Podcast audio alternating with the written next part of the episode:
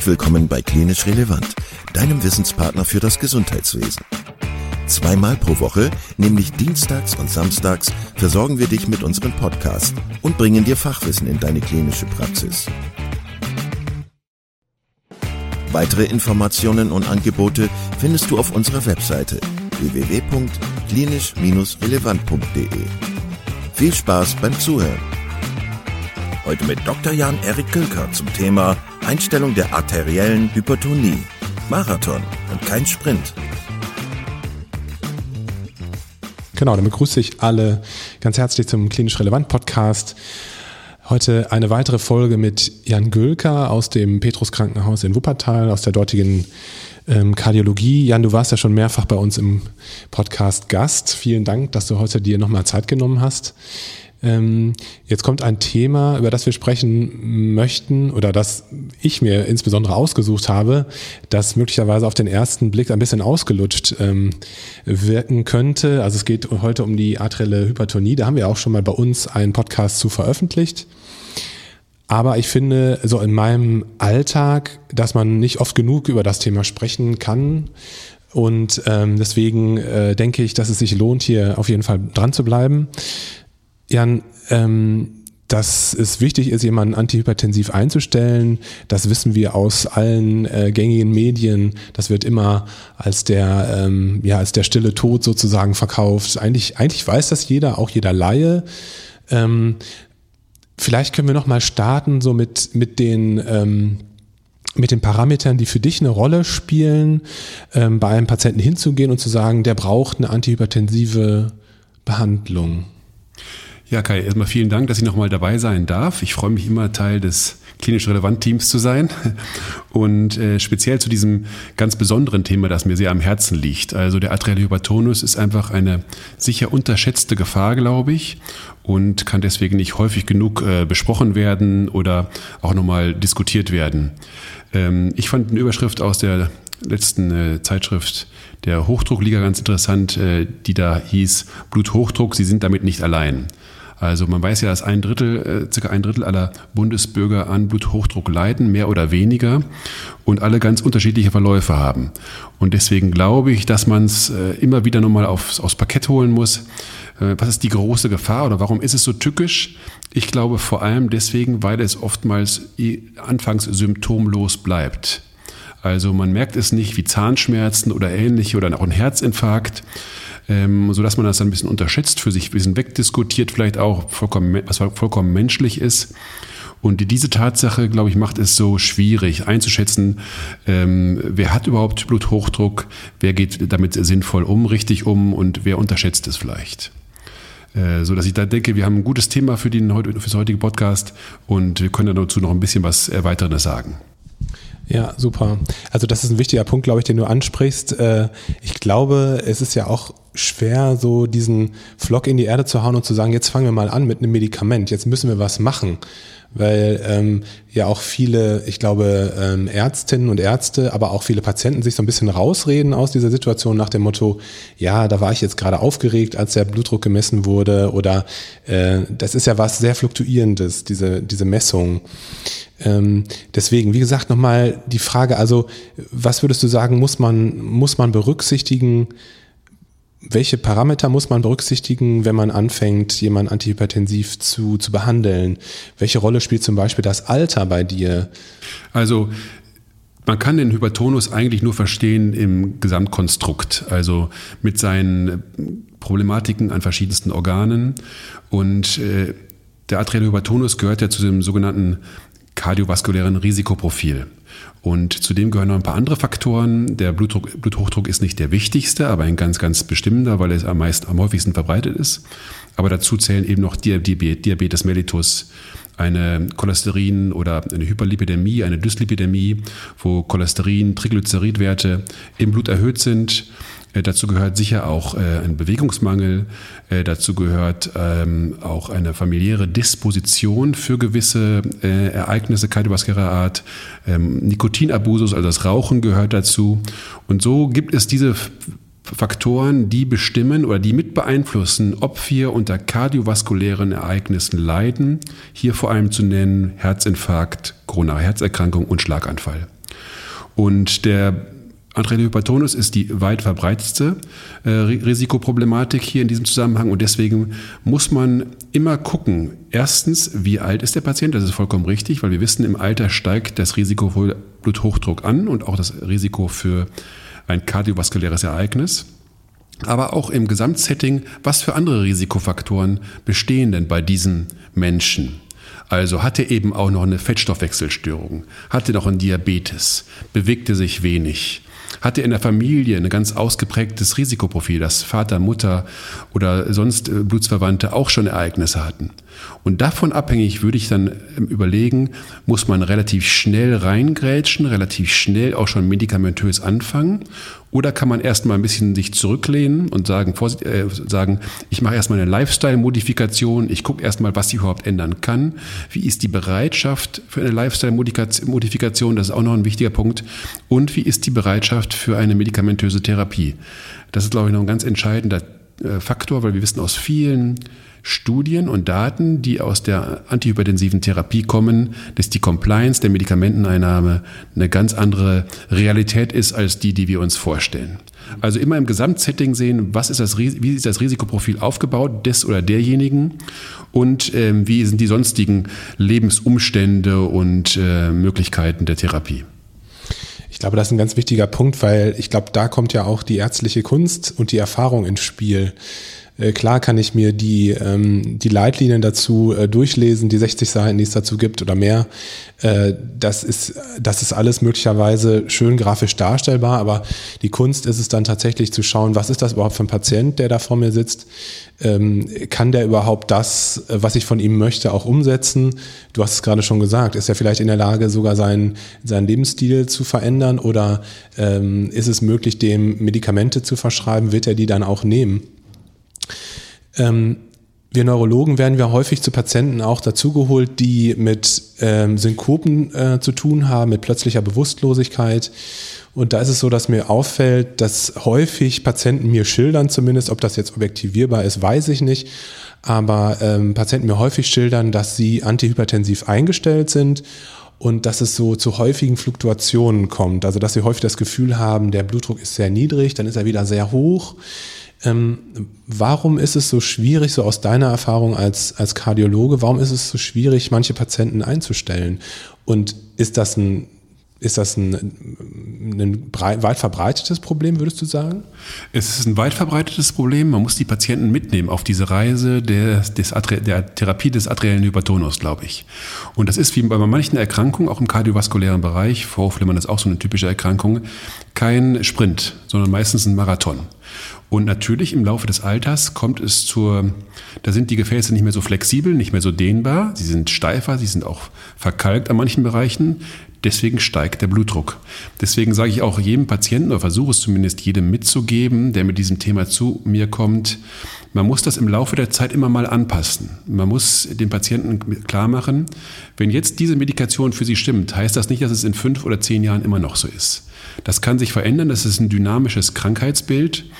Und es ist mühsam, wie bei all diesen Krankheitsbildern, da den Patienten anhalten zu begleiten oder ihm klarzumachen, dass man auch mal was ändern muss. Es ist nicht der typische Unterschenkelbruch, der einmal fixiert wird, genagelt wird und es ist okay, sondern es ist eine begleitende Therapie eigentlich, die man ähm, da betonen muss. Und ähm, deswegen ist ja auch ähm, unter Hypertensiologen eine Diagnostik extrem wichtig geworden und auch in den letzten Leitlinien nochmal richtig in den Vordergrund geschoben worden. Und das ist die 24-Stunden-Blutdruckmessung die ist eigentlich die einzige valide Form, seine Therapie zu, äh, zu überwachen und zu schauen, ist man dann noch äh, im grünen Bereich oder hat man immer wieder Phasen, wo der Blutdruck zu sehr ausreißt, nach oben oder nach unten. Und ich glaube, wenn man das regelmäßig macht, das versuchen wir zumindest hier auch bei uns, dann hat man eine Hoffnung, dass man da näher am Patienten bleibt, der versteht das dann auch oder die Patientin versteht das besser. Und da muss man immer wieder gucken, dass man mit ihr im, oder mit ihm im Gespräch bleibt und erklärt, warum jetzt nochmal was umgestellt wird. Ein ganz anderer Punkt ist nochmal hier, den ich immer wieder betone, auch gegenüber meinen Kolleginnen und Kollegen.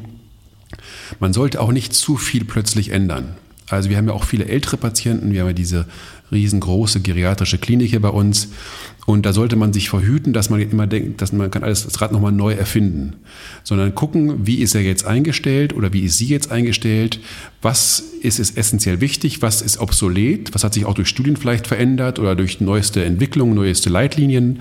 Manchmal werden die Medikamente über Jahrzehnte auch einfach so eingenommen, ohne sie nur kritisch zu überprüfen. Aber nicht immer alles über den Haufen werfen. Das, da sehe ich ein größeres Problem. Speziell bei älteren Menschen, dass man dann ein größeres Problem kreiert, als wirklich Hilfe schafft. Ne? Also kleine Änderungen vornehmen, äh, perspektivisch die Patienten darauf vorbereiten. In drei Wochen, in sechs Wochen machen wir nochmal eine Überprüfung. Dann wirken die Beta-Blocker oder die äh, Aldosteron-Antagonisten besser. Und dann das so auf mit Trippelschritten zu machen. Ich halte da mehr davon, mit kleineren Schritten das zu machen und dann kriegt man die Patienten oft besser mit auf den Weg. Ich erinnere mich daran, dass einer meiner Oberärzte äh, früher in Krefeld das immer ganz gut gemacht hat und teilweise wirklich in 0,25 Milligramm Schritten die Medikamente nur verändert hat äh, wurde damals so ein bisschen belächelt von vielen, gebe ich auch zu, aber im Nachhinein hat sich gezeigt, das ist der bessere Weg. Man kriegt die Patienten besser mit auf den Weg. Sie vertragen es besser, als wenn man mit der großen Keule kommt und das alles komplett neu machen will sofort. Ne? Und ich glaube, es ist halt ein Weg, ist ein gemeinsamer Weg. Genau, das heißt, wenn man das ein bisschen zusammenfassen möchte, dann würdest du empfehlen, dass, ähm, dass es ein, ein Prozess ist, ein Weg ist, den man begleiten muss, der natürlich auch Zeit kostet. Mhm dass es wichtig ist, regelmäßig die Umstände, die Werte zu kontrollieren, möglichst mit, mit Hilfe von ähm, regelmäßigen 24-Stunden-Blutdruckmessungen. Äh, und dass man natürlich auch regelmäßig die Lebensumstände des Patienten, aber auch natürlich die Komorbiditäten mit abklopfen muss, um zu schauen, ist die Medikation, die wir gewählt haben, noch die richtige. Und als dritter, ähm, als dritter Tipp, dass du vorschlägst, möglichst kleine Schritte zu wählen bei der medikamentösen Einstellung und äh, ja, keine großen Veränderungen, also äh, keine großen Veränderungen vorzunehmen, jetzt mehrere Präparate auf einmal zu wechseln und so.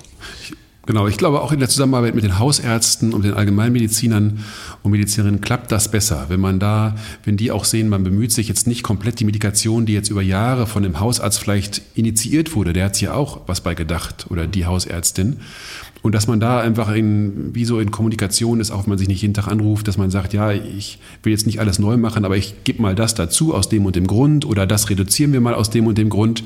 Und ich glaube, dann kriegt man auch die hausärztliche Betreuung, die ja essentiell ist zur Therapie des adrenalen Hypertonus, die wird ja meistens vom Hausarzt gemacht oder von der Hausärztin und nicht vom Kardiologen. Und da muss man sie auch diese, diesen Personenkreis mit ins Boot nehmen. Und ich glaube, das klappt da besser.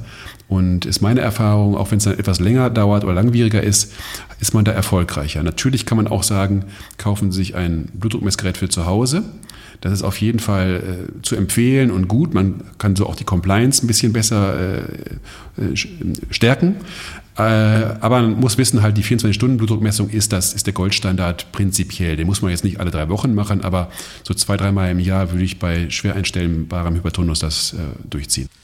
Du hattest vorhin angesprochen, dass äh, die Compliance leider, also dass, dass die Realität anders aussieht als das, was wir uns wünschen.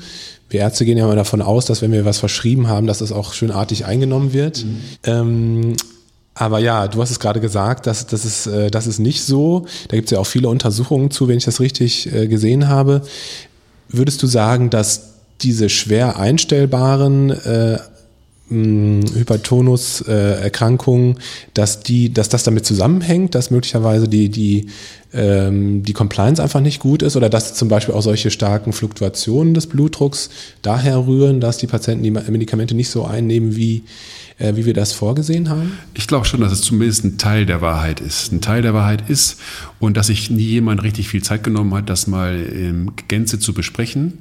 Es gibt sicher auch einen anderen Teil, da wird man immer vor die Wand laufen und da wird immer irgendwas dagegen sprechen, warum das Medikament nicht eingenommen werden kann und das nicht eingenommen werden kann. Aber das ist eher der kleinere Anteil, glaube ich. Man muss überlegen, wie kann man den Patienten mit ins Boot holen. Das ist, glaube ich, der erste Schritt. Und dann fängt man an mit, was kann man, wenn man ihn im Boot hat, was kann man äh, an Lifestyle-Medikation machen? Also kann man ihn zur Bewegung bringen, kann man ihn zur salzarmen Ernährung bringen, kann man ihn zur äh, Abnahme des Körpergewichts bringen. Das ist dann der zweite Teil. Und der dritte Teil ist, welche Medikamente kann er vertragen oder mit welchen Medikamenten kommt er zurecht oder sie zurecht. Ähm, und wenn man merkt, nee, mit dem geht's nicht, okay, dann nicht sagen, das muss aber so sein, sondern dann nehmen wir ein Alternativpräparat aus der gleichen Gruppe vielleicht. Äh, so versuche ich das zumindest meistens. Und dann kommt man zumindest einen Schritt, einen Schritt weiter. Ne? Und ich glaube, wenn man einmal so im gleichen Boot ist und das gemeinsam versucht anzugehen, dann hat man auch einen Vertrauensvorschuss und dann kann man zumindest versuchen, da irgendwie eine, eine, eine Strategie zu entwickeln. Ja, das ist gut, dass du das sagst, weil das wäre jetzt meine nächste Frage gewesen. Wie geht man damit um, wenn man merkt, dass die Medikamente vielleicht nicht richtig eingenommen werden oder gar nicht eingenommen werden? Ähm, weil ich denke, es gibt ja auch sicherlich die Herangehensweise, dass man von oben herab äh, dem Patienten das signalisiert, dass das unbedingt so sein muss. Aber ich glaube, meine Erfahrung wäre auch zu sagen, dass man, äh, dass man ja mit dem arbeiten muss, was man hat. Und äh, wenn der Patient das nicht einnimmt, dann bringt uns das nicht weiter. Ähm, gibt es eigentlich Medikamente jetzt im Bereich der Antihypertensiva, die besonders schwierig sind, was die Compliance betrifft? Was sind so deine Erfahrungen? Also da ist auf jeden Fall sind die Beta-Blocker zu nennen. Die Beta-Blocker zumindest auch bei jüngeren Männern oder bei Mittelalter, mittelalterlichen Männern, wenn man so sagen darf. Das ist sicher ein Nebenwirkungsprofil mit der erektilen Dysfunktion, dass man nicht, die man nicht unterschätzen darf. Äh, so dass ich da immer gucke und auch offensiv das anspreche und gucke, macht es überhaupt Sinn, diesem Patienten jetzt einen Beta-Blocker zu verschreiben? Und wenn ja, äh, dann nehmen wir vielleicht den, der am wenigsten Nebenwirkungen in diese Richtung hat, das Nebivolol. Das fangen wir dann ganz niedrig dosiert an und gucken mal. Aber ich glaube allein schon die Tatsache, dass man das anspricht und dass dem Patienten oder Patienten, dem Patienten, meistens männliche Patienten, ihm klar ist, dass das auftreten kann, dass mir das auch bewusst ist und dass man das nicht einfach in Kauf nehmen muss, sondern auch was ändern kann, das bringt schon viel. Also die Beta-Blocker bei Männern ist mir aufgefallen, ist sicher ein Problem manchmal. Deswegen sind die Beta-Blocker auch nicht mehr in der allerersten Linie der antihypertensiven Therapie, aber oftmals, wenn eine KK vorliegt oder ein Herzinfarkt oder wenn eine Herzschwäche vorliegt, sind sie obligat und müssen eigentlich eingenommen werden, sollten eingenommen werden. Von daher ist, glaube ich, zu dem Thema immer dann viel zu besprechen. Und ähm, ab und zu merkt man auch, dass wenn die Antihypertensiva einfach wenn die zum falschen Zeitpunkt gegeben werden, alle morgens, dann fühlt man sich morgens sehr schwach und die Patienten sind müde, kommen nicht aus dem Bett, kommen nicht aus dem Quark und dann wird da einfach mal was weggelassen und weggelassen.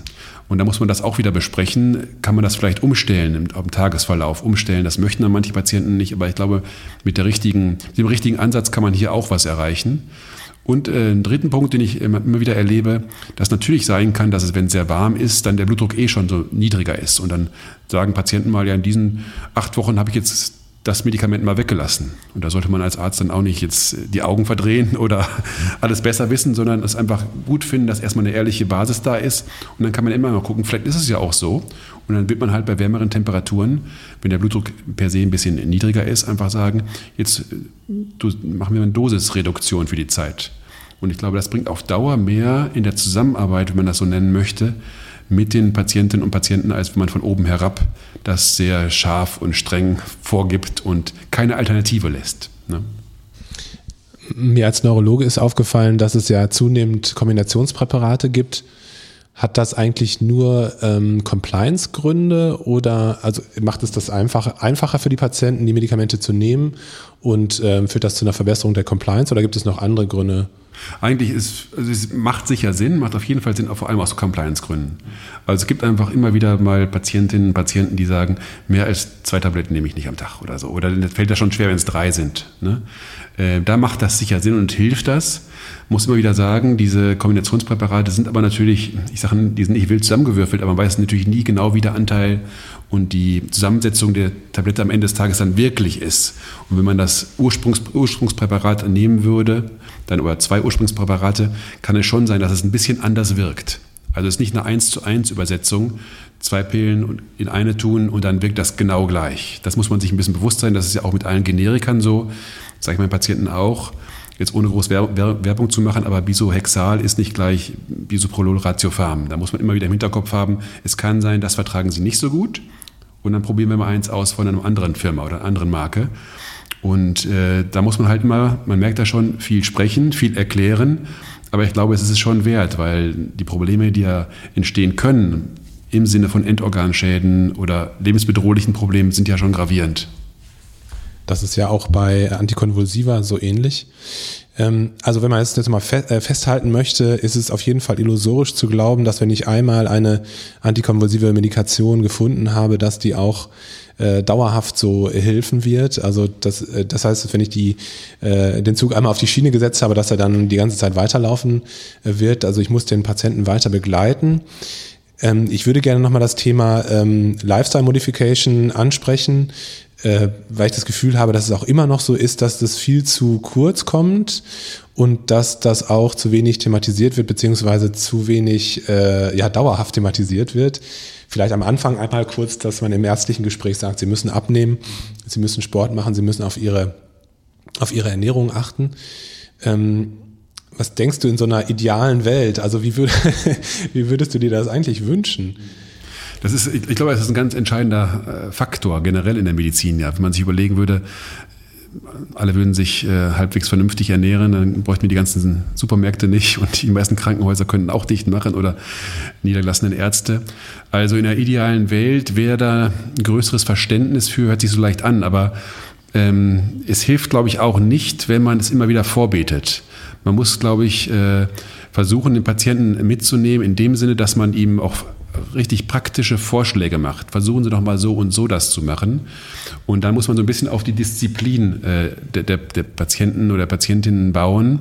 Vielleicht indem man sie immer wieder mal einbestellt, indem man auch dann mit ihnen gemeinsam die Erfolge feiert, wenn die mal auch nur ein, zwei Kilogramm sind. Aber ich glaube, mit der Ernährung, also salzarme, speziell salzarme Ernährung, zuckerfrei oder zuckerarme Ernährung, macht extrem viel aus und kann, könnte ein Gamechanger sein.